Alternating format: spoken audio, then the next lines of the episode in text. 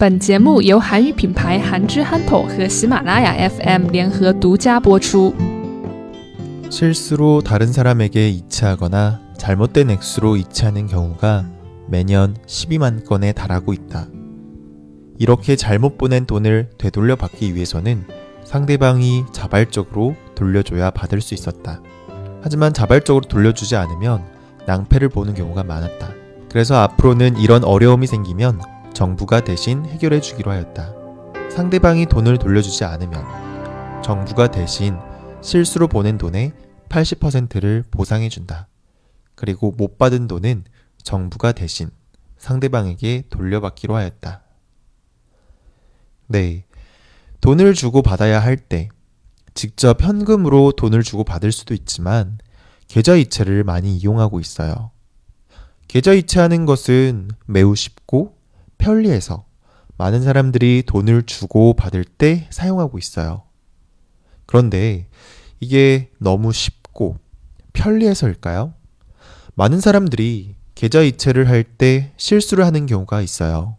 예를 들면 내가 보내줘야 되는 사람한테 돈을 주는 것이 아니라 전혀 엉뚱한 사람에게 돈을 보내준다거나 혹은 실수로 숫자를 하나 더 입력해서 굉장히 큰 액수의 돈을 보내주거나 하는 식으로 실수를 하는 경우가 있다라는 거죠. 누가 이런 실수를 할까 싶지만 한국에서만 해도 이렇게 잘못 이체되는 경우가 1년에 12만 건에 달하고 있다고 해요.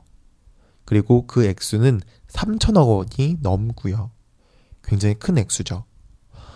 네, 이렇게 많은 사람들이 계좌 이체 실수를 하고 있고 어마어마하게 많은 액수의 돈을 잘못 보내고 받고 있다라는 거예요.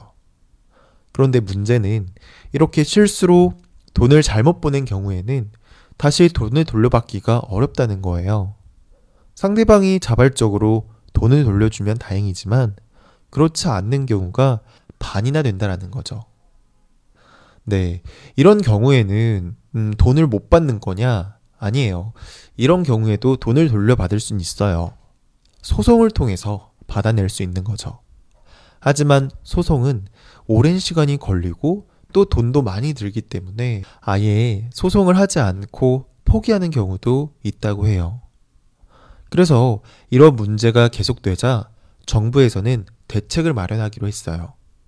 만약 이런 낭패를 보는 상황이 된다면 일단 정부가 빠르게 대신 보상해 주기로 했어요. 그리고 못 받은 돈은 정부가 소송을 대신 진행해서 받게끔 하기로 한 거예요. 그런데 이때 모든 돈을 내가 실수한 돈 전액을 다 보상받는 게 아니라 80%만 보상을 해주기로 했어요. 소송을 대신 진행하는데 드는 그런 비용도 있고 또 내 실수로 인해 생기는 일이니까 일부만 보상해 주기로 한 거죠. 실수로 다른 사람에게 이체하거나 잘못된 액수로 이체하는 경우가 매년 12만 건에 달하고 있다.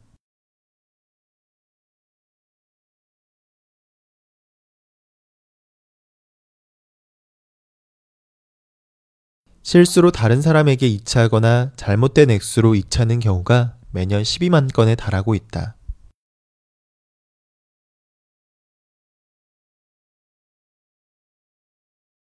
이렇게 잘못 보낸 돈을 되돌려 받기 위해서는 상대방이 자발적으로 돌려줘야 받을 수 있었다.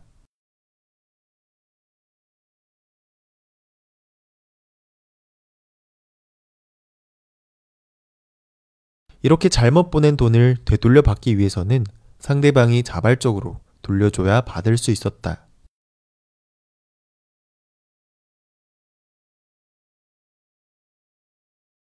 하지만 자발적으로 돌려주지 않으면 낭패를 보는 경우가 많았다.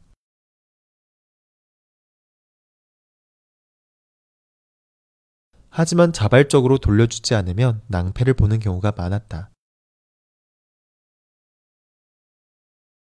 그래서 앞으로는 이런 어려움이 생기면 정부가 대신 해결해 주기로 하였다.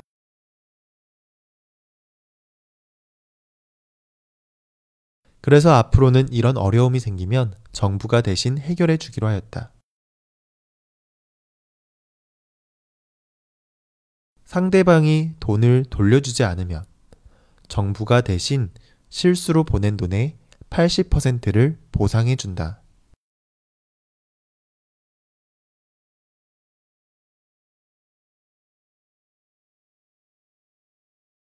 상대방이 돈을 돌려주지 않으면 정부가 대신 실수로 보낸 돈의 80%를 보상해 준다.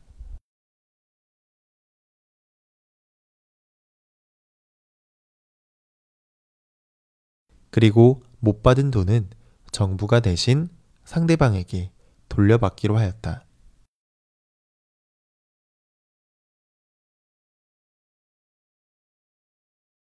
그리고 못 받은 돈은 정부가 대신 상대방에게 돌려받기로 하였다. 실수로 다른 사람에게 이체하거나 잘못된 액수로 이체하는 경우가 매년 12만 건에 달하고 있다. 이렇게 잘못 보낸 돈을 되돌려받기 위해서는 상대방이 자발적으로 돌려줘야 받을 수 있었다.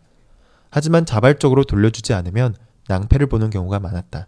그래서 앞으로는 이런 어려움이 생기면 정부가 대신 해결해 주기로 하였다. 상대방이 돈을 돌려주지 않으면 정부가 대신 실수로 보낸 돈의 80%를 보상해 준다. 그리고 못 받은 돈은 정부가 대신 상대방에게 돌려받기로 하였다.